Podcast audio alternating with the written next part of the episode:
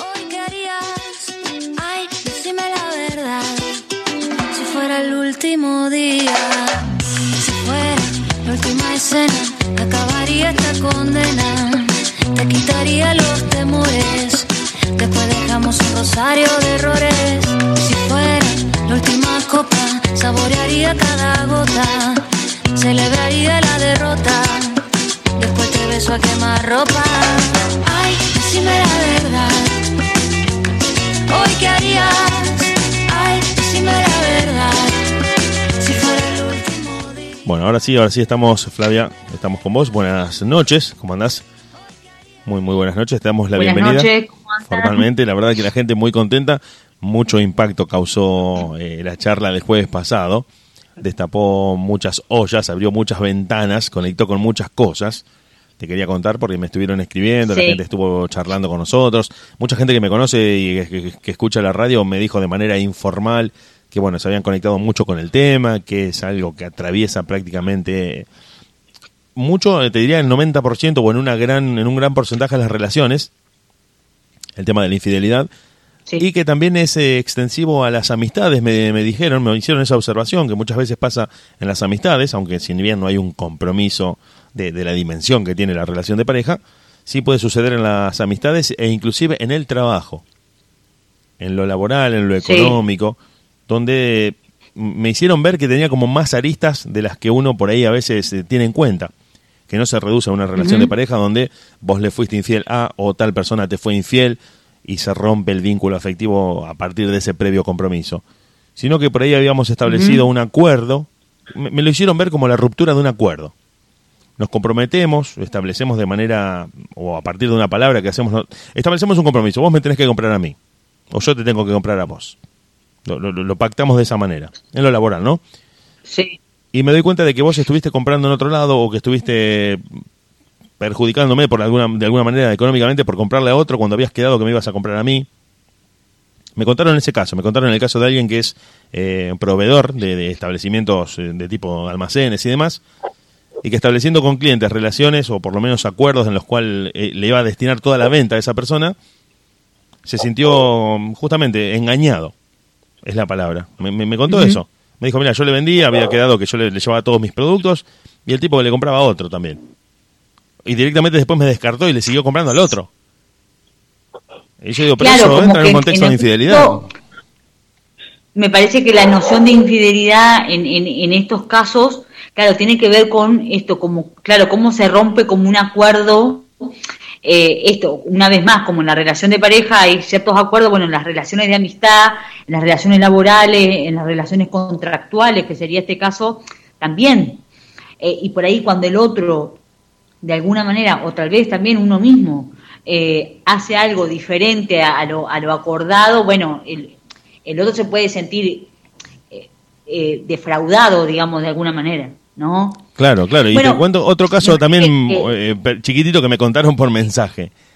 Eh, una infidelidad, entre comillas, siempre lo asociamos a la relación de pareja, al vínculo afectivo entre dos personas que se comprometen a, eh, digamos, mantener una cierta exclusividad o por lo menos no estar con otras personas en un ámbito de, ¿no? De, de una cierta formalidad en la relación. Pero me contaron este caso, en el que dos amigos, eh, tenían una relación o eran amigos, y que esta infidelidad, entre comillas, rompió la relación porque eh, uno de ellos, vamos a suponer Juan, le dijo a Pedro, mira, eh, ¿qué te parece si este fin de semana nos juntamos, hacemos algo con nuestros amigos? No, no puedo.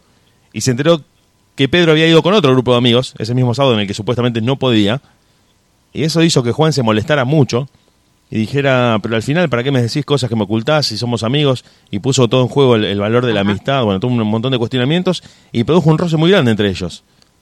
Y Juan se sintió, se sintió, como te digo, engañado por Pedro, para no dar los nombres, para, me pidieron que no los mandara al frente. Bueno, chiques, los estoy, son, son nombres ilustrativos. Y por eso te digo, ha trascendido, según lo que me estuvo contando la gente, ese concepto en el que nosotros lo vemos solamente bajo el cáliz de, de la pareja. Aunque me parece que en la pareja tiene mucho más peso. Vos te desembarazás rápidamente de un, de un, de un roce con un amigo. O sea, me junto con otro grupo de amigos y mm, lo supero, no pasa nada. Sí, o, o, o- o en realidad, tal vez no lo superás tan rápido, pero en realidad eh, lo, lo que se pone en juego, digamos, en la relación de pareja emocionalmente y psíquicamente es diferente. Por eso nos compromete mucho más. Exacto, ¿eh? exacto. Sí, sí, sí, sí, eh, eh, digamos, en las amistades te puede doler que el otro, por ejemplo, pase esta situación, ¿no? De vamos a salir y el otro dice, no, no, no puedo, me duele la panza, me duele la cabeza, me voy a quedar en casa y después te enterás que salió con otro grupo. Pues se te duela, que te decepcione, que vos digas, che, ¿qué te pasó? ¿Por qué no me dijiste? O, o, o, o X cosa, te puede doler, pero no se te mueve o, generalmente, digamos, no se mueve lo mismo que si, eh, si el que te engaña, digamos, o, es tu pareja, ¿no? Eh, se juegan otras cosas. Pero sí, sí, totalmente. La, la infidelidad me parece que tiene es, es, como, como una categoría así muy amplia y muy grande que, que, tiene que ver con esto, con las relaciones humanas de todos los, de todos los tipos. Y esto es cuando el otro de algún modo no, no cumple con esa parte eh, acordada tácitamente o explícitamente. Claro, claro. Y también estaba escuchando lo que decías. Creo que en el ámbito de la pareja, al haber un grado mayor de intimidad un grado mayor de, confianza, de, un montón de cuestiones personales, que uno le cuenta a la pareja y que a los amigos a veces no se las cuenta, que uno las reserva solamente para compartirla con la pareja, es lo que le da la dimensión de la infidelidad dentro de la pareja, ese grado mayor de, dolor, de, sentir que uno ha sido traicionado, como no lo puede experimentar con un cliente. Me quedé pensando eso yo, porque me decían, bueno, este cliente me dejó de comprar y le empezó a comprar a otro. Bueno, pero clientes hay muchos y son intercambiables porque todo se reduce a una cuestión de números. Salvo que vos seas amigos del, amigo del cliente, si no me compra este, me comprará el de la otra cuadra y si no me comprará el de la otra ciudad. Y mal que mal, yo puedo intercambiar de los clientes. Es como si yo tengo un negocio y el que me venía a comprar no me viene a comprar más. Bueno, pero viene otro y es más o menos lo mismo porque yo me reduzco o estoy ahí en ese negocio para vender y pensaba, me quedé mucho recalculando con eso que me dijeron, porque digo, pará, vamos a, vamos a comparar, vamos a analizar esto. En la pareja uno deposita mucha confianza, mucha expectativa y hasta inclusive se apoya en esa otra persona con la que está compartiendo la vida y le otorga una serie de, privilegios, de confesiones, de lugar en su vida como no lo tiene un cliente. Por más que sea el mejor cliente del mundo, que vos decís, me viene a comprar todos los días, sí, bueno, también, pero no, es una relación comercial. O es claro, o es de esperar que en realidad se tenga un vínculo más cercano, más afectivo con la pareja que con un cliente, sí. Claro, por eso entendía que no, no pueden estar al mismo plano porque, como te decía, la relación comercial termina siendo intercambiable. Y vos, yo y cualquiera de nosotros, si está a 100 y lo conseguimos a 95 en la otra cuadra, perdoname, pero lo voy a comprar a 95. Sí, pero, pero aparte de eso, que te, totalmente, eh, también lo que pasa es que, eh, que es que, digamos, cuando, cuando nosotros como cachorros, digamos, humanos, ¿no?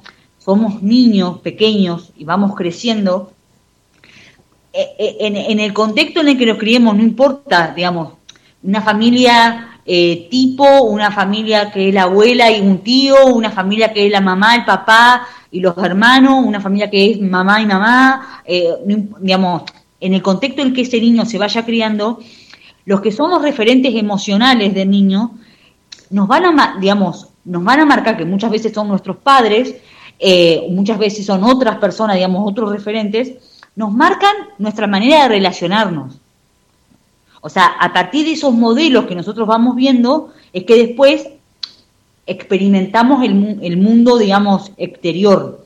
Las relaciones de amistad, las relaciones laborales, pero sobre todo las relaciones de pareja. Entonces, no, no, nos mueve, digamos, como a otro nivel la cuestión en la relación de pareja. Claro, eso nos pone en juego otra cosa. En realidad vamos con el mismo esquema de cómo nos comportamos a todas las relaciones. Pero en la relación de pareja se despliega como de una manera absolutamente mucho más fuerte que en las relaciones de amistad o en las relaciones laborales. Pero en realidad el esquema, la manera de manejarme es la misma. Psíquicamente es el mismo modo se pone en juego otros actores y uno suele poder reclamar y pedir y, eh, a la pareja cosas diferentes que a un cliente.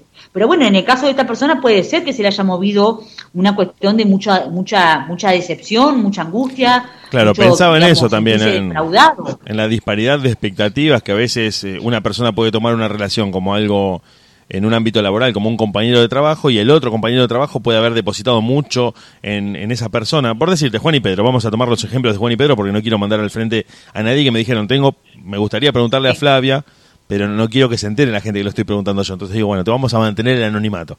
Vamos a usar Juan y Pedro, Juan y María, José y María, los, nombres estereotípicos. Sí. Juan y Pedro son compañeros de trabajo y, Juan, para Juan, Pedro es un compañero más de, de, todos los que están ahí trabajando con él. Y para Pedro, Juan es casi un amigo. Al que cuando llega le cuenta cosas, al que cuando llega le cuenta lo que le pasó el día anterior. Y me parece que si eso se produce de manera implícita y no se aclara cómo es que cada uno concibe la relación, puede hacer que más que infidelidad se produzca una decepción en Pedro, que, espera que Juan responda. Antes, antes, antes de, profundizar en este ejemplo así como tan, tan eh, armado, digamos, en, la cabeza de cada uno, eh, esto está tota-, totalmente relacionado con el tema que quería traer hoy. ¿Qué es esto justamente? La decepción. Claro, sí. Bueno, eso lo, habían preguntado y están eh, justamente escuchándote eh, sobre ese tema porque también lo habían preguntado. Bueno, está todo relacionado, Flavia. Es eh, lo que vos también hablaste en otros programas de los modelos, de lo que se produce dentro del núcleo más caliente de la familia, el más cercano, cómo te forman los modelos en los cuales vos después te relacionás de ahí en adelante. Está, la verdad que sí, termina estando todo dentro del mismo gran tema que es la humanidad, ¿no? Totalmente. Y, lo que quería traer hoy en relación a esto de la decepción, sobre todo en la relación de pareja, pero eh, lo podemos desplegar a todos los, a todos los tipos de relaciones humanas, digamos, es, digamos, esto de con la expectativa con la que vamos al vínculo. Eh, digamos, a nosotros como, como humanidad, como sociedad, como nos han, digamos, en términos generales, nos han vendido esta cuestión de la relación de pareja como la media naranja, ¿no? Y yo soy una media naranja y me falta la otra media naranja para completar una naranja entera. Entonces, muchas veces nos criamos y vamos por la vida con esa sensación de me, falta otro, tengo que estar con otro para sentirme completo. A ver, esto puede dar a, charlas varias y, muy extensas. Una cosa es decir, yo tengo la sensación de que a mí me falta no sé qué. Y otra cosa es poder decir, a mí me gustaría estar en pareja, o me gustaría estar con alguien, compartir mi vida con alguien, eh, formar una familia, tener hijos o lo que sea. ¿Se entiende? O sea, una cosa es decir, yo siento que me siento solo o que me siento aburrido, me siento que me falta como un proyecto. y otra cosa es como en términos de elegir, me gustaría compartir con esta persona. ¿Se entiende como la diferencia? No, no, se entiende perfecto, Flavia, porque me quedo pensando eh, que el círculo es un símbolo ancestral del sentido y de la perfección. Es decir, el círculo siempre ha sido tomado como algo que cierra, como que repite un ciclo y que una vez que termina vuelve a empezar manteniéndose en un equilibrio constante. Por eso las grandes culturas tienen círculos en sus símbolos. Y que la idea de la media naranja viene un poco de ahí, de decir, bueno, vos sos una mitad a la que le falta sentido, a la que le falta eh, completarse, como decías vos recién, y tu otra mitad la tenés que, encontrar en la vida. Como que solo no tenés sentido, no tenés propósito, no tenés nada que hacer. Y también pensaba eh, el mandato que se le baja a la mujer a partir de realizarte como mujer, a partir de la maternidad, a partir de ser ama de casa, a partir de casarse, te realizás. O sea, antes no existís. Claro, bueno, eh, hacia ahí, digamos, voy, quiero llegar. Todas estas nociones que vienen de, de Platón, digamos, eh, no, como, como todas estas nociones de, eh, de cómo es que me encuentro con el otro y, cuál es como el sentido de esto de encontrarme con otro, que obviamente está totalmente atravesado por la cuestión biológica, ¿no? De el, que la especie continúe, que la especie en general y que mi clan en particular, que nuestro clan, digamos, en particular, ¿no? Eso el inconsciente biológico lo tiene a flor de piel. Sí, sí, es un programa. El ser humano es ante nada un humano y busca que la especie siga. En las peores mantenerse vivo y preservar la, especie, Claro, la especie eh, hay que seguir, digamos. Y eso es un mandato biológico. Entonces. Eh, perdón, Flavia, perdón, porque eh, vos sabés que te digo dos cosas, así muy cortitas, muy cortitas, tengo 50.000 preguntas. Yo ya le voy avisando a la gente que este espacio de una hora nos está quedando cada vez más chico, cada vez más corto y que lo vamos a terminar extendiendo, va a ser un programa especial los jueves, bueno, ya le vamos a encontrar la vuelta, por un lado. Y por otro, recomendarte a vos y a la gente que me hiciste acordar que hay una película del año 87 o por ahí que se llama La Guerra del Fuego, que es una película sin diálogos, no tiene ningún tipo de diálogos, que consta durante todo el desarrollo de la película de eh, la guerra entre dos clanes por obtener y mantener encendida una pequeña linterna de piedra que tiene adentro una llama, que les va a garantizar poder cocer los alimentos y poder tener calor en las noches en las que están adentro de la caverna. Y se desata una guerra sangrienta entre un clan contra el otro por obtener esa lámpara, esa linterna de fuego, que es lo que es, eh, es su boleto a vivir o a morir en ese mismo momento a partir de toda una, serie de batallas que van librando en, unos escenarios increíbles. Y la película no tiene diálogo, porque obviamente no son, son, son sapiens o, neandertals de, la primera etapa de, la evolución humana, en la que te muestra cómo ese programa de decir, che, tenemos que mantenernos vivos y una vez logrado eso, tenemos que preservar la especie a partir de reproducirnos, gira en torno a, esa pequeña llama que está ardiendo ahí, que también es un símbolo de la esperanza. Bueno, la película es tremenda, es excelente. Y aprovecho para recomendarte la voz y a los demás. La Guerra del Fuego se llama. La Guerra del Fuego es francesa. Una película que hay que tener ahí a mano. Eso sí, eh, la van a tener que alquilar porque no creo que esté disponible en internet para descargarla. Es una película medio rara, medio fuera del mainstream.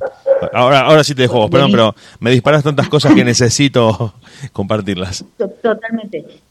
Eh, y entonces lo que, lo que venía, digamos, como eh, diciendo, es que esto, la cuestión de la, de, de, la idea de que necesito a otro, parte de la base de que en realidad nosotros a nivel personal, eh, individual, no somos completos. ¿No? Como que una cosa es esto que, que decíamos un rato antes, nosotros como seres humanos nos constituimos emocionalmente a partir de otro, nos constituimos como seres humanos, hablantes. Eh, en relación. digamos, tenemos el lenguaje a partir de otro. Eso sí, eh, digamos, partimos de esa base.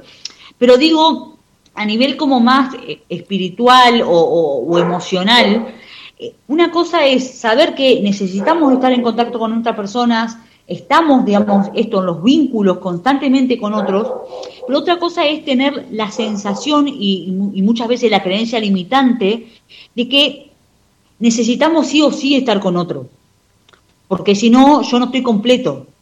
Entonces, de a partir de ahí, de esa base, se despliegan un montón de cuestiones sintomáticas que, por ejemplo, tienen que ver con esto de sentir que mm, dependencia emocional. Si el otro se va, yo me siento que me muero, no puedo. Esto que hemos hablado en algún momento. Sí, sí, sí, sí, claro, claro. Porque si uno puede ir, digamos, eh, como trabajando de alguna manera, procesando, tomando conciencia que en realidad uno por uno mismo es valioso y, y, sos digno de ser amado como sos, no tenés que cambiar nada, digamos, y, ir masticando y trabajando esas cuestiones, nos permite estar como más empoderado a nivel, eh, digamos, subjetivo, emocional, y me puedo encontrar con otro, apostar, y sí, obviamente me va a doler si se corta la relación, me, voy a poner mal, me voy a angustiar, me, voy a sufrir, pero sabiendo que yo voy a poder seguir adelante si esa persona no está. Digamos, la cuestión de a ver si, si, si, voy siguiendo, digamos, como el eje, ¿no? Como la cuestión de la decepción de la pareja me parece que tiene mucho que ver con esto, con qué expectativa le ponemos a la pareja. Si yo siento que mi pareja tiene que hacerme feliz, como esta noción, ¿no? De, me, tiene que, esto, me tiene que completar, me tiene que hacer feliz, vino a la vida a hacerme feliz a mí. ¡Wow! ¿Cuánta carga le estoy poniendo al otro? Y en realidad me parece que el punto es, si, si yo me puedo encontrar desde otro lugar y yo estoy haciendo un, trabajo, digamos, personal y tengo mis tengo como mis espacios, voy construyendo mis propios lugares eh, y estoy en pareja con esta persona, bueno, me puedo encontrar desde otro lugar. Y sí, me va a doler si se termina la relación, me voy a sentir triste, me voy a poner mal, sufriré, sí, pero en el fondo, fondo, yo sé que voy a poder seguir viviendo sin esa persona. Entonces, me parece que la cuestión de la decepción en la pareja está como esto, poder ir viendo qué espero yo de la, mi relación de pareja. Si siento que el otro, esto me viene a completar, lo necesito para vivir, bueno, le estoy poniendo mucha carga. Entonces, tal vez para el otro también es pesado eso y es difícil de sostener. Porque si yo estoy con la sensación constante que el otro me está mirando y, y, y está con la sensación de vos tenés que completarme, vos tenés que hacerme feliz, bueno, pará, o sea, no, no, no, no quiero, o sea, no quiero tener ese rol en tu vida. Es demasiada responsabilidad. Claro, es una, presión gente, inaguantable. Igual que uno, resulta insoportable. Claro, claro. Porque aparte, las personas generalmente no nos damos cuenta, pero cuando estamos así como con mucha expectativa sobre el otro, el otro lo siente. La- o sea, uno siente cuando están así como, bueno, a ver qué vas a hacer, qué vas a decir. O sea, Claro, y además, pará, déjame eh, vivir, digamos. eh, Sí, sí, se traduce en situaciones de intolerancia y de frustración frente a lo mínimo que pueda salir mal, o que se salga de lo planeado, o que no sea como la persona esperaba, y siempre se producen esos roces o esos conflictos en decir, bueno, yo esperaba que este viaje fuera una espectacular, bueno, no sé, se atrasó el colectivo, o en lugar de ir en auto tuvimos que ir en colectivo y ya todo esto está todo mal. Y le trasladamos, como decís vos, esa presión excesiva al otro de tener que cumplir siempre y hasta inclusive adivinar, porque es algo que se hace medio a tientas, de qué es lo que estamos necesitando en cada momento. Y termina, yo creo que, que jugando en contra de la salud de la pareja, porque también me parece que va en contra de la autoestima de uno. De decir, el otro me tiene que dar todo porque yo no tengo nada. Y me parece que el desafío y el- el- el- la clave está en saber equilibrar cuánto yo quiero del otro, cuánto puedo elegir del otro y cuánto puedo aportar desde mi lugar, en lugar de, de esperar que el otro haga todo. acá, acá traes algo que me parece que también está buenísimo, digamos, que es esto de la responsabilidad afectiva, ¿no? Con uno mismo con el otro. A ver, si yo estoy, en- estamos en una situación y a mí hay algo que no me está gustando, me estoy sintiendo incómoda, no, no, no sé. Bueno, poder decirlo. Mirá, me está pasando esto. Y no es vos solucionalo, y no es o vos sos responsable, sino poder decir, a ver, me estoy sintiendo, o sea, esto no, no me convence, o no, o no estoy bien, o, o- o- porque esta, esta cosa tipo mudo, no, es- es- él se tiene que dar cuenta. No, el otro no se tiene que dar cuenta de nada, el otro va a ir por su vida, o sea, va por la vida caminando, qué sé yo, intentando vivir. No, o sea, esto de pretender que el otro me lea, se tiene que dar cuenta, no, es obvio. No, bueno, gente, nada es tan obvio. Y por ahí uno está en su mundo y el otro está en su mundo. Y, y- y estas cosas nos generan mucha tensión y, y frustración. Entonces también le ponemos como esta expectativa de que se tiene que dar cuenta, me tiene que comprender. Bueno, capaz que no, no se, no, se da cuenta, capaz que no comprende. Pero eso no implica que no te quiere. Implica que tal vez está con otras cosas, tal vez le están pasando, o no sabemos.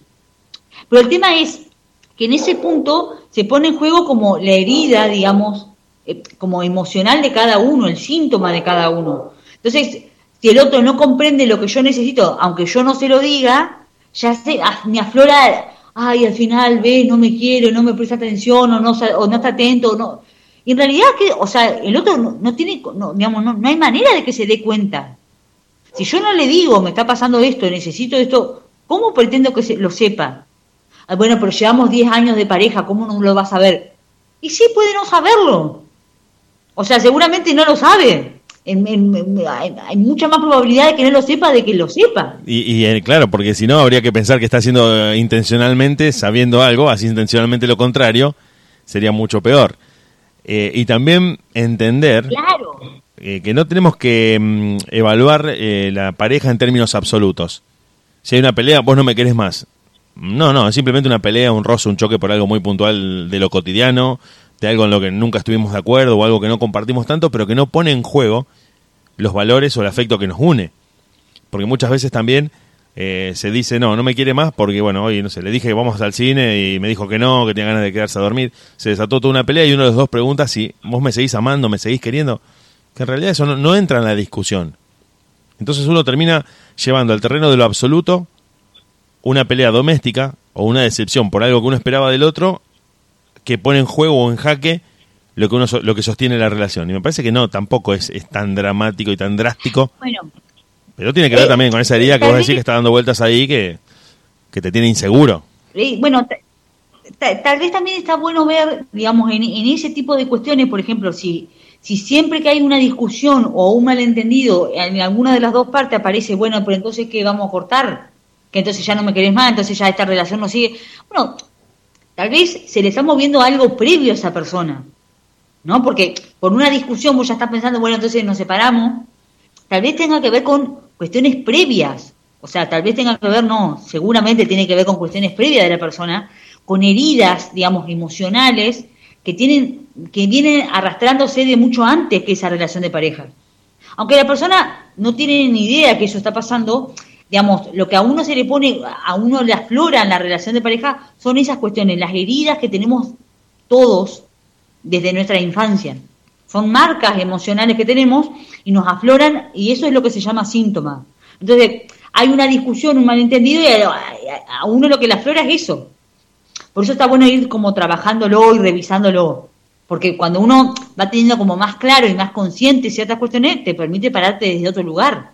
Sí, sí, y justamente ser más responsable, no, no llevar al terreno de lo absoluto, no creer que se pone en jaque lo que sostiene la relación y no pensar, eh, creo que la responsabilidad afectiva va por dos esos lugares. No pensar que el otro tampoco tiene que cumplir todas mis expectativas, que va a ser como yo espero que sea, que va a adivinar mis intenciones, inclusive si no se lo digo, y que va a estar siempre pendiente de mí, de lo que yo necesito, inclusive poniendo en segundo plano sus propias necesidades. Entonces creo que ahí es cuando empezamos a transitar caminos que nos llevan al, o al fracaso de la relación o, a no entender cuál es la dinámica de esto de compartir la vida con alguien en pareja.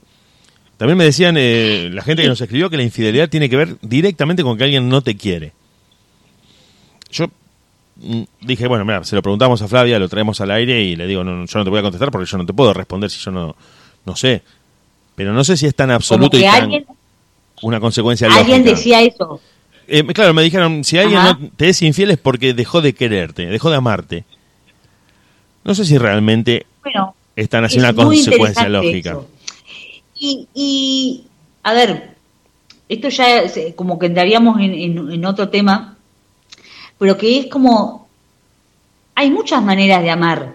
Entonces, poder decir todas las relaciones de pareja donde pasa que alguien es infiel es porque dejó de amar, y no, no, no. O sea, no, no, no, no, no hay como una exactitud así, digamos. Creo que el ámbito de la pareja es... Muchos casos donde pasa eso, pero el 90% no. Claro. El 90% de los casos no tiene que ver con que dejó de amar, tiene que ver con que ama así, también, pudiendo sostener en relaciones en paralelo. Porque en realidad lo que está pasando es no poner en claro, bueno, a ver, esto que decíamos la semana pasada, yo puedo tener como otras relaciones en paralelo, pero vos ni se te ocurra, vos no podés. Porque donde vos seas infiel también, yo, ya, yo no lo soportaría. Bueno. Eso no es falta de amor, eso es, bueno, cierto condicionamiento, digamos, a yo puedo, pero vos no. Eh, y, y, y esta cuestión de que seguramente también es una información que cada uno de nosotros traemos transgeneracionalmente. En nuestro clan si nos ponemos a investigar un poco, seguramente ya hubo infidelidades y eso trajo por, digamos, trajo como, como eh, la posibilidad que la especie, digamos, el clan siga adelante. O sea, habiendo, digamos, con infidelidades en el medio, el clan se siguió, se siguió reproduciendo, entonces dio por resultado vida. Claro, tuvo esa importancia, cobra una importancia, claro, decisiva. decisiva. Eh, Totalmente todo, todo, lo que pasa en el clan que da por resultado vida, hay que continuarlo. Claro, claro. Entonces, si una, una pareja, en el marco de la pareja, no tuvo hijos y uno de los dos fue infiel y en el, en el marco de esa relación de infidelidad hubo hijos, sigamos con eso. Sí, o sea, hay muchos casos, pero digo, eh, eh, en nuestro inconsciente biológico lo que se busca es reproducir lo que dio por resultado vida. Y muchas, eh, el inconsciente no busca que seamos felices, busca que, sigamos, vivos. Que sigamos vivos, claro, sí, sí, sí, sí. La felicidad ya es más una construcción social. Seamos todo rosa y felices. No, no, no, porque... no importa si vos sos feliz o no, es que sigas vivo. Tiene que ver con el programa animal, con la parte animal de nuestro programa de supervivencia y de preservación. Es como el perro, el perro tiene una cazuelita donde come. No importa si le pones o no su nombre, si está su fotito en la cazuelita. El tipo dice, vos pones comida acá que yo me tengo que mantener vivo. Y si la querés tirar en el piso, yo la como del piso la comida. Es más para el dueño esa cazuelita que es toda decorada, con un color, con el nombre del perro, etcétera, etcétera. Que importa un montón de características que, que son totalmente mm, prescindibles. En el caso del perro lo tomo como un ejemplo animal, ¿no? Para nosotros es lo que estás diciendo vos. Hay que mantenerse vivo. Si sos feliz o no sos feliz, si lo disfrutaste, si fue una relación consentida, consensuada, que se construyó. Eh, no, no. En este caso que vos... Al inconsciente no le interesa. Exacto, en el, en el plano puramente antropológico, biológico, animal, es un programa por el cual hay que seguir vivo, a cualquier precio. Por eso eh, también lo, lo asocio mucho con eh, los escenarios de conflicto, los escenarios de crisis, en, por ejemplo el de la guerra, en donde uno abandona las convenciones sociales de ir a un restaurante, sentarse, llamar al mozo, y termina robando la comida de donde sea, porque ahí aflora ese programa de decir, yo tengo que mantenerme vivo, y si tengo que entrar a una casa abandonada y comer la, la comida que haya quedado ahí, no voy a esperar a que esté la mesa puesta, el mantel, los platos y toda la ceremonia y el ritual que llevamos a cabo para comer. Eso se hace en otras condiciones. En una condición extrema, donde aflora lo animal del hombre y donde hay que mantenerse vivo, voy a tratar de esconderme para que no me vean y de comer todo lo que pase cerca de mí para este, justamente mantenerme vivo. Y te cuento ah, dos cosas, bueno, en realidad tengo mil cosas para contarte, pero te cuento el caso de una mujer que se vino a vivir acá a Argentina, que había sido eh, habitante de la RDA, de la Alemania Oriental, la que estaba del otro lado del muro de Berlín, donde había una escasez de comida muy grande durante los años del comunismo, y que pasó eh, hambre, pero hambre, no, no tengo ganas de comer una pizza esta noche, hambre de tener cuatro o cinco días sin comer, y que desarrolló acá en Argentina, una vez que vino a vivir acá, un cuadro de obesidad mórbida porque no paraba de comer. Porque siempre pensaba que le estaba por faltar comida en cualquier momento y se la pasaba comprando comida. Terminaba de comer una pizza y se levantaba, iba al kiosquito y le decían, bueno, preparame un pollo, preparame dos kilos de, de- no sé, de papas. Y empezaba a comprar de todo para estar cocinando constantemente porque decía, yo no sé si mañana no voy a tener comida. Y a pesar de que sus amigos y la gente que la conocía le decían, prepará un poco porque o sea, ya terminó lo que viviste, seguía con esa marca psíquica tan profunda de, como decís vos, tener que mantenerse viva, bueno, en este caso a partir de la comida, y no había forma de que entendiera o de que pudiera procesar eso que le había pasado y seguía comprando comida. Com- Armaba un sándwich, a la tarde se comía un postre, a la tarde se comía una manzana y decía, bueno, no sé, no sé si me quedo sin comida, ¿qué me puede pasar? Y otra cosa que también te quería contar es que hay una película, una de las grandes películas que se hizo en la década del 90. Bueno, bueno, pero Sí. un, un- un segundo, antes que Sí, sigas. sí. Ah, en ese caso eh, eh, súper puntual, me parece que se, se- es como, como, son como muchos datos juntos. Seguramente en la historia de esa Sí, sí, te la persona- resumí muchísimo, te la resumí de una manera descarada. Sí, sí. Pero- está bien, pero digo, seguramente en la historia del clan de esa persona debe haber pasado antes, con anterioridad, digamos, Ah, que se dato. pasó hambre. Buen dato, sí, sí, sí. sí. Porque también, digamos, y ella vivió, ella particularmente, un momento de escasez de comida donde realmente se puso en riesgo su, su vida, y después se le unió con un montón de conflictos actuales. Porque una persona para desarrollar una obesidad tiene muchos conflictos, digamos, tiene un, un- un cierto cúmulo de conflictos emocionales en el momento. ¿Se entiende? O sea, estaba, digamos, dando vuelta a la cuestión de que le podía llegar a faltar alimento, pero había conflictos emocionales dando vuelta para que se le generara, digamos, la obesidad mórbida.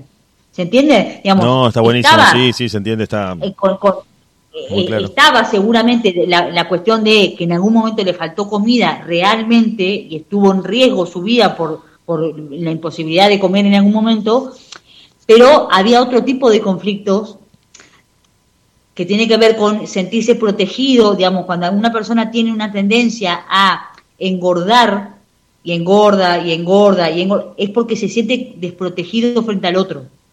Hay cierto conflicto, digamos, el conflicto que se empieza a desarrollar es me siento en riesgo frente al otro, entonces tengo que armar masa para protegerme. Una especie de coraza, Y por otro lado, ¿eh? una especie de coraza. una especie de coraza. Y por otro lado, siento que el otro no me ve.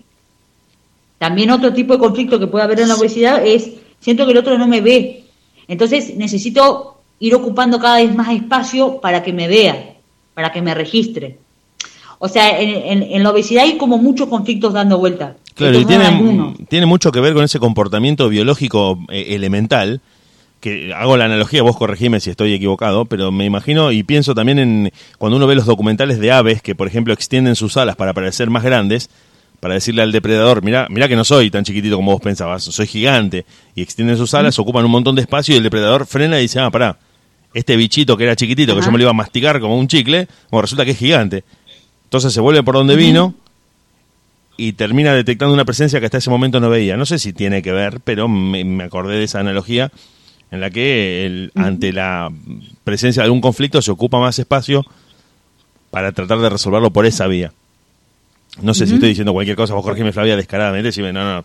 no, Tiene que ver también con eso, digamos, tiene que ver con eh, esto, como qué imagen siento yo que tengo frente al otro, cómo me ve el otro. Eh, pero sí, digamos, en la obesidad suele haber como mucho, mucho, muchos elementos. Estos son algunos. Digo, si en algún momento les interesa que hable, vayamos hablando así como de, alguna de algunas como enfermedades, me pueden ir diciendo y las podemos trabajar como puntualmente. Sí, sí, ¿Eh? sí. Yo lo que mm, estuve diciéndole a mucha gente todos estos días y demás es que nosotros eh, tratamos la pregunta, ¿no? No, nombramos a la persona que hizo la pregunta, no, no, no le decimos, no, mira, tal persona preguntó porque no queremos exponer a nadie. Es simplemente que el tema cae como tópico, lo desarrollamos, sobre todo vos, eh, que sos la que tiene la palabra autorizada, y lo traemos al aire de la radio para que lo escuchen todos. No queremos mandar al frente a nadie, como se dice entre los chicos, ni, ni prender fuego al aire a nadie. decir, Juancito preguntó esto y Juancito se va a querer matar porque va a estar escuchando el programa con la novia y va a decir, Juancito, vos preguntaste esto. No, no, no, no, no. No queremos hacer eso de, ninguna, manera. Para eh, nada, para este espacio pueden preguntar, digamos, lo que necesiten, lo que quieran. Exacto. Y no, no, no. Nadie va a dar ningún nombre. Exacto. Eh, pero si les parece y les resuena y quieren saber, digamos, sobre alguna enfermedad en particular, sobre algún tipo de síntoma, lo pueden plantear y lo, lo, lo, vamos trabajando. Sí, sí, lo ¿Eh? vamos tratando. está bueno. La otra cosa que te quería contar, que tiene que ver con la pareja, con esto de la responsabilidad afectiva, con esto de la mm, eh, igualdad de situaciones, bueno, un montón de cosas que se ven en una película que también le quiero recomendar a la gente que nos está escuchando, que se llama eh, Ojos Bien Cerrados, que es la última película de Stanley Kubrick, el de la naranja mecánica, que bueno, hizo varias películas, que gira en torno a la pareja. Y que fue una película, esto te lo cuento así como para este, traer una nota también, el director puso tan contra las cuerdas a Tom Cruise y a Nicole Kidman, que eran pareja y eran matrimonio en ese momento, que después de esa película se terminaron divorciando. O sea, los llevó a los límites de su capacidad actoral y los puso en un conflicto que él generaba a propósito para sacar lo mejor de los actores. Se terminaron peleando, se le decían Stanley, te fuiste de tema, pero bueno, no importa. Eso es una anécdota de la película. La cuestión de toda esa película, que es muy larga, que es una película que recomiendo que la gente la vea, gira en torno a que eh, Tom Cruise, el protagonista, en una noche con su mujer charlando después de una fiesta, recibe la confesión de que su mujer le dice, yo tengo una familia con vos, tenemos una hija, vivimos en una casa con todas las comodidades, pero hubiera dejado todo por una sola noche con un extraño. Que, me hizo una, una propuesta en un, en un lugar de vacaciones en el que estábamos. Si él me decía, escapate conmigo, yo me escapaba esa noche con él. El marido queda como una estatua, porque dice, no, puedo creer lo que me estás diciendo, tenemos una hija, hace años que estamos juntos, tenemos una vida totalmente armada y vos me decís que me dejabas por una sola noche con un extraño y te escapabas para siempre. Sí, es lo que sentí en ese momento, le dijo ella. El tipo se queda helado, es transformado en una foto. Y lo que tiene la película de bueno, que está bueno para verlo, es que él después se, se encuentra en la misma situación a la inversa va a visitar a una paciente porque era médico, a la que, bueno, del padre estaba enfermo, y la paciente le dice, él, le pregunta a la paciente, che, ¿cómo, ¿cómo estás vos? ¿Te estás por casar? ¿Cómo, ¿Cómo va tu vida? Mi vida va bien, pero yo siempre estuve enamorada de usted. Yo en unos meses me caso, pero si usted me dice que esta noche nos escapemos, yo me voy con usted. No tengo ningún problema, dejo a mi novio, a mi padre, a mi trabajo, dejo todo. Y el médico se da cuenta de que lo que él creía que era privativo de su mujer, que le estaba pasando solamente a él, que él era una pobre víctima de algo que era único en el mundo, termina siendo más común y más cotidiano y está a la vuelta de la esquina en cualquier situación de pareja. Porque él se va muy atormentado después de esa charla que tiene con la esposa y dice, ¿cómo puede ser? Soy el médico que todo el mundo, a todo el mundo le cae bien, tengo un buen trabajo, tengo reputación social y mi mujer por un extraño de una sola noche me iba a dejar. Es una locura esto. Y termina siendo él el que podría motivar esa, esa ruptura en otra persona.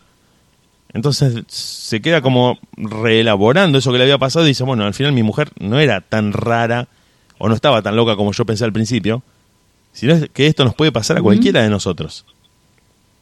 Estar en esa situación. con esto quería llegar a la idea de que lo que uno a veces piensa que es víctima en una relación o que es depositario en una relación de algo que le pasa solamente a uno o que por alguna cuestión que uno ha hecho le, termina pasando, en realidad es muy común, pasa muy seguido y que tiene que ver con la dinámica de la pareja.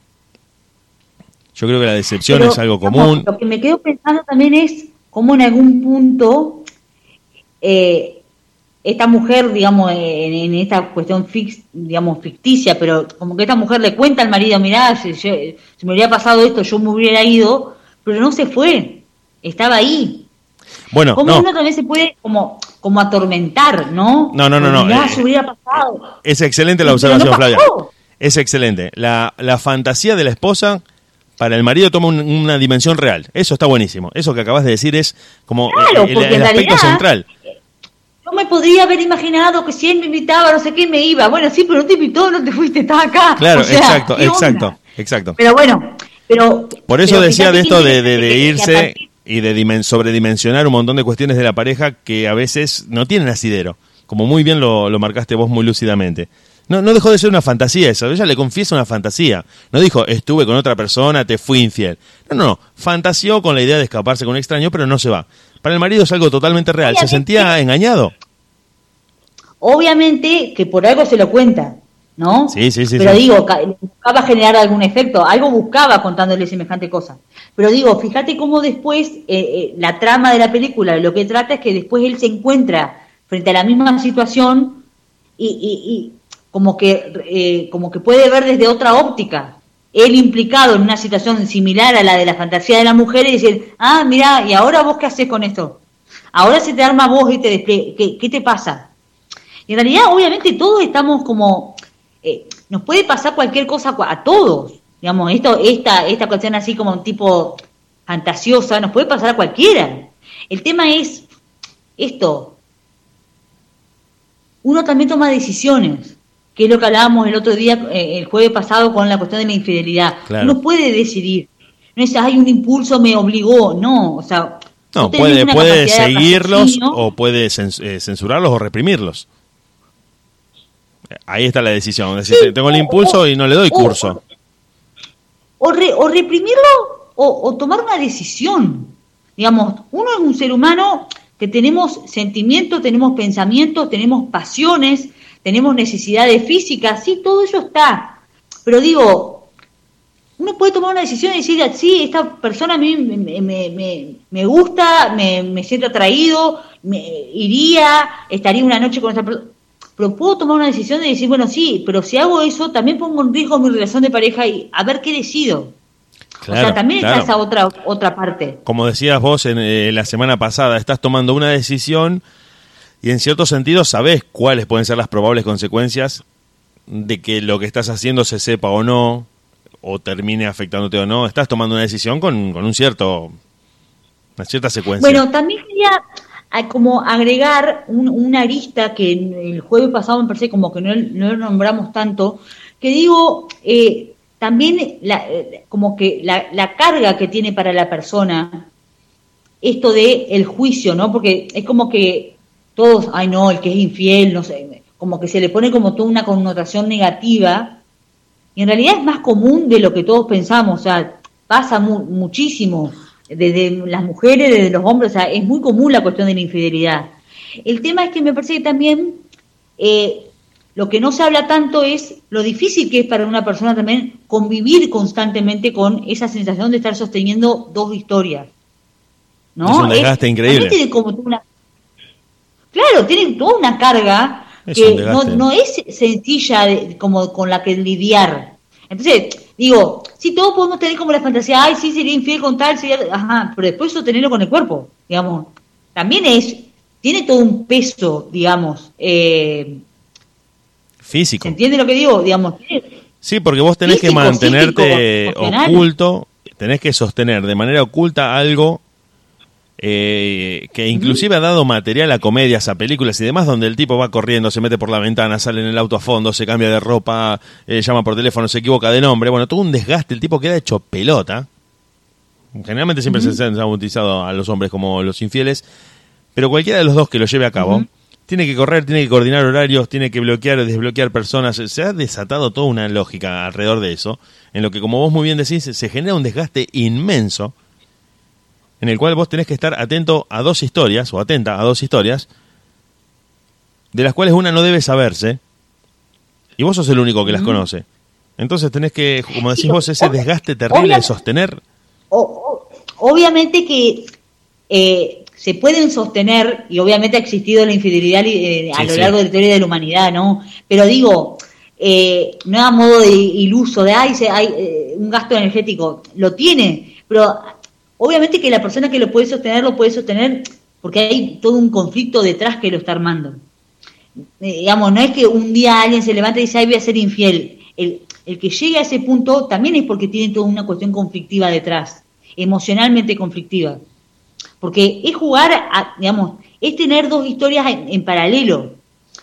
Una vez, dos historias a lo largo del tiempo, no importa eso, pero digo, también da cuenta de un conflicto emocional. No digo cuestión patológica, digo una cuestión conflictiva en el sentido de hay dos cuestiones que están como no pudiendo como encastrarse. Sí, sí, de, hecho, Flavia, eh, que como vos también lo decías, que la infidelidad es algo eh, ancestral, que inclusive se llega al caso de las dos familias, que es algo que en un momento lo vamos a charlar en la radio, pero no es una relación furtiva con una amante con la que me encuentro una vez cada 15 días, una vez cuando se puede. Hay gente que llega a mantener dos familias constituidas, en dos localidades o en la misma ciudad a veces, dándole curso, como decís vos, a eso que no ensambla de manera afectiva o de manera emocional, con una formalidad total en la que tienen otra esposa, otros hijos, y van un domingo con unos hijos, otro domingo con otros hijos, por años, hasta que todo eso se termina sabiendo, porque bueno, es difícil sostenerlo, eh, y generando, bueno, un montón de, situaciones, de consecuencias, pero que, como vos bien decís, retomando lo del principio, esa persona que ha sostenido las dos familias ha percibido ese modelo como un preservador de vida, como un generador de vida dentro de su clan, dentro de su modelo familiar. Y obviamente las dos personas con las que tiene la relación en paralelo, inconscientemente también lo saben. Porque no es que cualquiera sostiene un vínculo con dos familias. Eh, ¿Se entiende? Digamos, no, no, son casuales las, las, parejas. Siempre están en resonancia. Y entonces, después cuando se toma como, se pone sobre la luz eso y se descubre, y después uno puede ir investigando un poco, obviamente no son casuales las parejas Claro, hay, para poder soportar eso. Hay afinidades Porque el otro se va y no te dice nada. Ni, Ay, los jueves siempre se tiene que ir. Y vos no preguntás por qué, no preguntás a dónde. O sea, siempre hay también como silencio, cosas que no se... bueno, no pregunto, no me dice, no pregunto, no quiero saber. Claro, justamente, ganas de no saber. Ganas... ganas, ganas de no saber. Justamente estaban eh, diciendo eso. Claro. Que unas veces prefiere ignorar. Acá me dicen, prefiero ignorar muchas veces. Totalmente. Sí, sí, tiene que ver con eso. Eh, claro, hay, hay cosas que prefiero no preguntar demasiado, no me cuenta, bueno, no pregunto y, podemos soportarlo. Porque también, eh, a su vez, del lado emocional de la persona que quiere ignorar, sabe que puede ser brutal el descubrimiento o, el enterarse de eso que prefiere. Dice, bueno, prefiero que quede en el terreno de la conjetura y no la brutalidad de decir, bueno, lo sé con detalle. Porque aparte ahí, cuando vos lo sabes con detalle, te obliga a tener que tomar una decisión. En cambio, si no preguntas, es tipo, bueno, sospecho que... Pero no tengo de dónde agarrarme. hay algo que no quiero... Pero como no lo sé, no tengo que decidir. Eh, ¿Se entiende? Sí, sí, Está como esa jugarreta, digamos, mental. Que, eh, hace jugar, entra en el juego la responsabilidad. Porque vos no querés hacerte responsable de decidir Pero ahí, claro, es la responsabilidad con uno mismo. Claro. No es con el otro. No, no, no, vos ahí estás decidiendo, entre comillas, patear esa decisión porque vos sospechás, conjeturás, tenés más o menos una idea de que algo está pasando, pero al no querer saber o al preferir ignorar, como me decían acá, eh, vas pateando la pelota para adelante o la vas pateando un rato ahí como diciendo, bueno, todavía no voy a tomar la decisión, no, no, estoy preparado, todo a nivel inconsciente posiblemente, no, no, es, no es que te lo planteas. Que me duele, porque creo que no lo voy a soportar, porque no sé cómo voy a hacer, porque si se sabe esto, eh, ¿qué voy a decir? O sea, mucha cosa. Claro, por eso este tópico que vos trajiste, eh, que, que parece eh, algo cotidiano y hasta en cierto sentido eh, gracioso, que ha dado lugar eh, a muchos chistes y a, mucho, a muchas cosas que nos escribieron en esta semana, involucra cuestiones muy complejas, muy profundas y termina abarcando, creo que la realidad emocional y afectiva de la persona, como vos decías, en la forma de relacionarse, en la forma de establecer un vínculo con el otro, y que posiblemente, como también habías dicho, creo, la semana pasada, es la punta de un iceberg que eh, nos está mostrando que hay muchas cosas, que la infidelidad es solamente la punta de algo que se ve, que en realidad viene como ya desembocando, viene como desbarrancando y termina ahí. Pero ya viene como generando una evolución y vos decís, bueno, no es que es un hecho aislado en la vida de esta persona o en la relación de esta persona, sino que responde a, bueno, a carencias, a modelos, a, heridas del pasado o a conductas que ha repetido, eh, a modelos eh, justamente percibidos dentro de su propio núcleo familiar, un montón de cuestiones. Y uno a veces se queda con lo último, dice, no, bueno, se escapó de la casa donde vivía con la mujer o con el marido y bueno, y tuvo un amante. Ah, bueno, ya se tuvo una serie de, de juicios y de dictámenes a partir de ese hecho. Pero no, tampoco quiero exonerar a los infieles. Simplemente digo que uno ve la última parte de la película. Llega como para la parte final de la película y no ve todo el desarrollo previo que dice, bueno, llegó a ese punto, a ese callejón sin salida porque... Claro, porque, porque me parece que el punto es, digamos, por lo menos lo que, lo que intento como transmitir en, este espacio y que tiene que ver con, con eh, una manera de ver eh, lo que las personas podemos ir haciendo, es no, no, no, poner, digamos, no ponerle como una mirada crítica y juiciosa de, ah, mirá qué desgraciado lo que hace o qué desgraciado, sino poder decir, bueno, a ver, cada persona hace lo que puede con la realidad y con el nivel de conciencia que tiene. Entonces yo no soy mejor porque he sido fiel o porque he sido infiel o no, no, no viene a cuento, digamos, eso. Me parece que el punto es poder ver y comprender que lo que nos motiva a las personas a hacer las cosas que vamos haciendo eh, tiene como todo un trasfondo, digamos, inconsciente. Exacto. Eh, si no, uno cae en el juicio gratuito. ¿Cómo? Uno cae en el juicio gratuito. Si uno no, no entiende eso, cae en el juicio gratuito del que vos decías, no, qué mala persona, mira lo que hizo. No sé, eh, pará. Es muy fácil caer en el juicio. El tema es que eh, que con esa misma vara que medimos a los demás, nos medimos a nosotros mismos y así somos unos déspotas. Entonces, parece que lo interesante es poder ver, bueno, esto, eh, sin caer en justificar cualquier cosa, porque hay cosas que uno dice, a ver, alguien hace algo y que, que, que no, que está penado por ahí, bueno, que, que pague. Y tiene que hacer un juicio, bueno, hacer un juicio, hay que hacer una denuncia, hacer una denuncia, obviamente en esas cosas, digamos, poder de, pero también está como esta cuestión de poder comprender eh, ¿Qué, qué, qué, motiva a las personas a hacer lo que hacemos? Me parece que, que y, saber que, que, estas cuestiones emocionales, digamos, tienen todo un trasfondo esto inconsciente eh, que, que, nos lleva tipo de las narices si no investigamos un poco. Y que vienen madurando, eh, vienen evolucionando, no, no, no es algo a la ligera y aislado. Me, me, gusta esa idea de que no es algo que sucede porque justo iba camino al trabajo, se me presentó la oportunidad de ser infiel y como que sucedió así, como cuando te tropezás porque hay una baldosa floja. No, no. O, uno lo quiere ver así, pero en realidad no, no. Eh, o sea, hay todo un trasfondo. Claro, que, te, lleva muchas veces, claro, uno mismo dice, no, fue algo de una noche, fue algo de un momento, no sé en qué estaba pensando. Porque también a veces está oculto hasta para uno mismo las razones que me llevaron a, ese lugar o... No, a, a, veces no, ah. casi siempre. Ah, bueno, casi Uno no sabe por qué hace lo que hace. Obvio. está bien. Obvio. sí, sí, sí. Eh, totalmente, digamos, la inmensa mayoría de las personas no tenemos ni idea por qué hacemos lo que hacemos. Por eso la propuesta de este espacio es poder empezar a, registrarnos, preguntarnos, porque así sí podemos poder empezar a como comprender ¿Qué me viene a mostrar esto? ¿Para qué vivo esto que estoy viviendo? Y no sentirme solo un víctima. Porque, a ver, gente, digamos, si yo estoy en una relación de pareja y el otro, digamos, en algún momento descubro que, que fue infiel, bueno, ¿qué me viene a mostrar? ¿En qué cosas yo no me estoy respetando? ¿En qué cosas yo no, no me estoy escuchando? ¿No me estoy dando lugar? ¿No estoy pudiendo ser claro? O sea, poder volver la mirada siempre hacia uno. El, digamos, el mundo exterior me va mostrando lo que a mí me pasa en mi interior sí, sí, sí. Digo, es todo un ejercicio que está bueno poder ir haciendo. Sí, acá mira, me están preguntando puntualmente, no, no, no vamos a, como te digo, no vamos a nombrar, pero nos están preguntando, ¿en qué lugar queda la persona que tiene las dos parejas? Se está analizando solo la mujer, analizan las dos partes. No, que estábamos diciendo que el, el hombre que tiene las dos familias es justamente el que tiene la mayor cantidad de problemas, el que tiene la mayor cantidad de, de cosas emocionales no resueltas o en conflicto que lo han llevado a tener las dos familias. Pero no es una cuestión de, de decir cuál es el malo de la película acá. No estamos tratando de determinar eso. A ver, no, no, no, no sé si yo lo pondría en términos de el, que sostiene las dos familias que tiene el mayor problema. A ver, me parece que el punto es, obviamente esa persona, digo, si en algún momento quieren lo podemos trabajar esto así como puntualmente.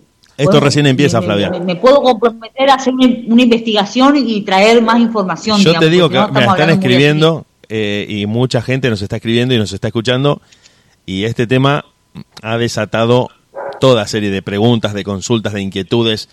Eh, porque, bueno, ya te digo, porque vos como sos un especialista en, en cuestiones eh, psicológicas y que podés aportar un montón desde lo que nosotros a veces creemos que sabemos, porque vos nos podés ayudar a entender, ha hecho que mucha gente que nos escucha quiera saber un poco por dónde va la cosa, cuáles son los mecanismos, ¿no? Entenderlo, tratar de entender un poco. A, ver, me parece que esto de el poder sostener dos familias, obviamente, esa persona en su historia personal, en su propia familia de origen, debe haber habido algo de eso. O, sus abuelos, o digamos, el, de la familia que esa persona vino, esta cuestión de, de, la, infidelidad con otra familia eh, ya venía, ya viene de antes. Nadie sale de un repollo, digamos, eh, eh, un día me levanto y tengo otra familia. Seguramente eso ya estaba en, la información familiar. Claro, sí, sí, ¿Se, ¿se entiende? Ya viene como de antes, de generaciones anteriores. Entonces, inconscientemente está la posibilidad de hacerlo. ¿Y en qué lugar queda? En un lugar de una persona que tiene un nivel de responsabilidad como lo tenemos todos, ¿no? No es, es un, no, no, no queda en lugar, digamos, en un lugar, ningún lugar diferente a lo que quedamos todos. Algo le está diciendo vivir de esa manera. Y obviamente también está diciendo algo de las dos parejas. Esto, ¿Qué pasa con esta persona? ¿Se va? Bueno, preguntar, digamos, algo hay también ahí de esto de no querer ver, de, que sería muy doloroso si pregunto demasiado. Eh, digo, hay un montón de cosas dando vueltas. Exactamente. habla de esa persona y habla de todos los involucrados. Sí, sí, sí. Esto, esto yo creo que es... Eh, no, no, digo que es un tema que, que va a estar otra vez el jueves presente en la radio, porque nos están preguntando de todo y voy a ir anotando las preguntas de ustedes, de los que están conectados a esta hora, chiques, para todos, porque, como te digo, esto desata y, resuena como en muchas, en muchas aristas y en muchos aspectos de la vida de, las personas. Y bueno, los que están escuchando quieren saber muchas cosas, así que voy a ir anotando las preguntas, las vamos a preparar eh, para tratarlas, tratarlas puntualmente el jueves que viene. Pero bueno, vos querías completar con algo más, Flavia, yo te corté justo. Sí, me parece esto como que lo, importante es poder esto, ir comprendiendo esta cuestión de eh, todos los que están involucrados, digamos, en la cuestión tienen algo que ver para que eso sea posible. Eh, digamos, por ahí esto nos motivan, digamos, tal vez esto, la vergüenza, tal vez la culpa, tal vez, eh, digamos, hay muchas emociones y muchas estos sensaciones y también la idea de esto de las lealtades familiares. O sea, esto, uno viene de un clan, de una familia que ha tenido ciertos recursos emocionales para poder sobrevivir. Y uno las tiene. Es como, como una mochila con la que cada uno de nosotros trae, venimos, que si no la revisamos digamos, a conciencia, no tenemos ni idea de qué, nos lleva a hacer lo que hacemos. Eh, pero bueno, puedo, si quieren, podemos armarlo para el jueves que viene un poco más en profundidad esto, eh, pero me parece que es interesante. Yo te voy a ir eh, trasladando las preguntas repetirlo una vez más para que esto también les eh, lleve tranquilidad a los que están escuchando. No mandamos al frente a nadie, no decimos Juancito de, de, tal lado preguntó. No, no, pregunta, tiramos la pregunta. Y, ustedes escuchan, la gente por ahí que no, no se le ocurrió esa pregunta también la puede escuchar. Eh, y vamos elaborando entre todos esta noción a partir de lo que uno por ahí exterioriza de lo que le pasa. De, che, mira, me estaba pasando eso, no lo pregunté. Eh, mira que bueno, este tema también me interesa. Simplemente no queremos justamente, eh, como decía recién, exponer a nadie ni decir con nombre y apellido o, con nombre quien está preguntando, pero siéntanse libres de preguntar, que nosotros con Flavia vamos a estar trasladándole la pregunta, la vamos a estar elaborando y bueno, Flavia, que sos acá, la que sabe, vas a estar contándonos un poco por dónde van las cosas. Bien, les hago, como para ir cerrando, les hago una invitación eh, a toda la gente que está escuchando. Bien, bien. Em, vamos a estar con una amiga y colega eh, que se llama María Elena Valencia, armando una serie de eh, masterclass, tipo, digamos, son como clases en vivo. y voy a estar, digamos, compartiendo esta información y esto en mi página de Facebook Así que los invito a que se vayan, digamos, vayan pasando como de vez en cuando, mirando un poco, que ahí va a ir, vamos a ir subiendo información. Eh, vamos a estar haciendo un, digamos, esto es una clase, como una charla en vivo, eh, que se va a tratar sobre qué hice yo para merecer esto.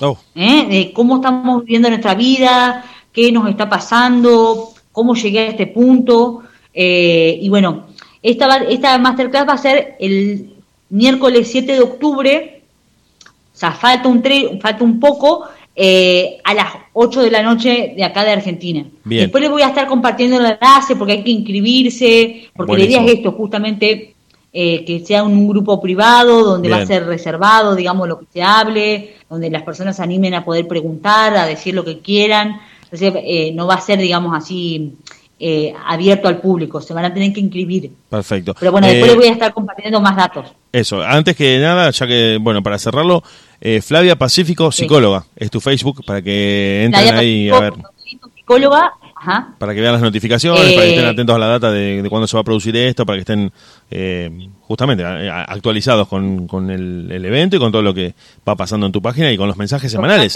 que todos los lunes a las 20, chiques, chiques a los que están escuchando, Ajá. todos los lunes a las 20 en vivo y después queda ahí almacenado para que vos lo veas. Eh, y te digo que yo lo veo, hasta ya hasta yo lo veo cuando puedo, salgo de la radio y me pongo a ver los videitos, que eh, te paso, te digo al aire, que tratás un montón de cosas que te digo que uno se queda como agarrándose el mentón, diciendo, che, esto me está pasando a mí. O por lo menos me pasó en algún momento.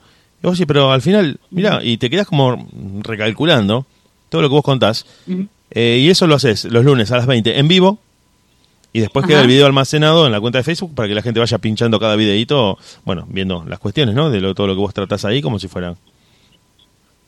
Totalmente. Y, y lo que les iba a, digamos, también a comentar es esto, de que, bueno, puedan ver la transmisión en vivo de los lunes eh, y que vamos a estar lanzando de acá un tiempito un, un taller. eh, así que, bueno, va a haber novedades para septiembre, para octubre, así que, bueno, Lo vamos a estar atentos. anunciando igual también. lo voy a ir compartiendo en este espacio para que todos Eh. los que escuchan se puedan sumar. Sí, sí, además lo vamos a estar diciendo otros Ajá. días, no solamente los jueves. Yo el- de lunes a viernes que estoy en el noticiero te voy a estar eh, pasando la, le voy a estar pasando la data a la gente que está escuchando sobre las noticias de este curso que se viene, de los talleres, de todo lo que está pasando este, con, con vos y a, a través de tus cuentas de redes sociales.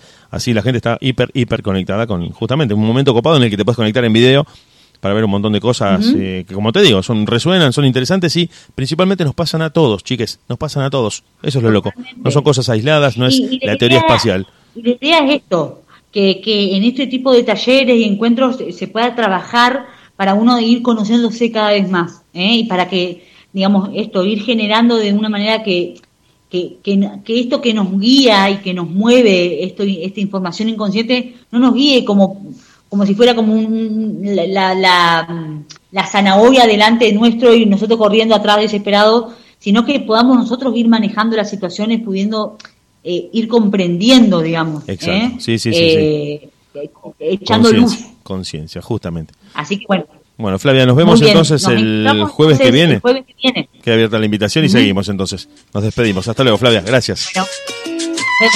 Chao. Sería Ay, decime la verdad. Hoy qué harías. Ay, decime la verdad. Si fuera el último día, si fuera la última escena, acabaría esta condena. Te quitaría los temores. Después dejamos un rosario de errores. Si fuera la última copa, saborearía cada gota.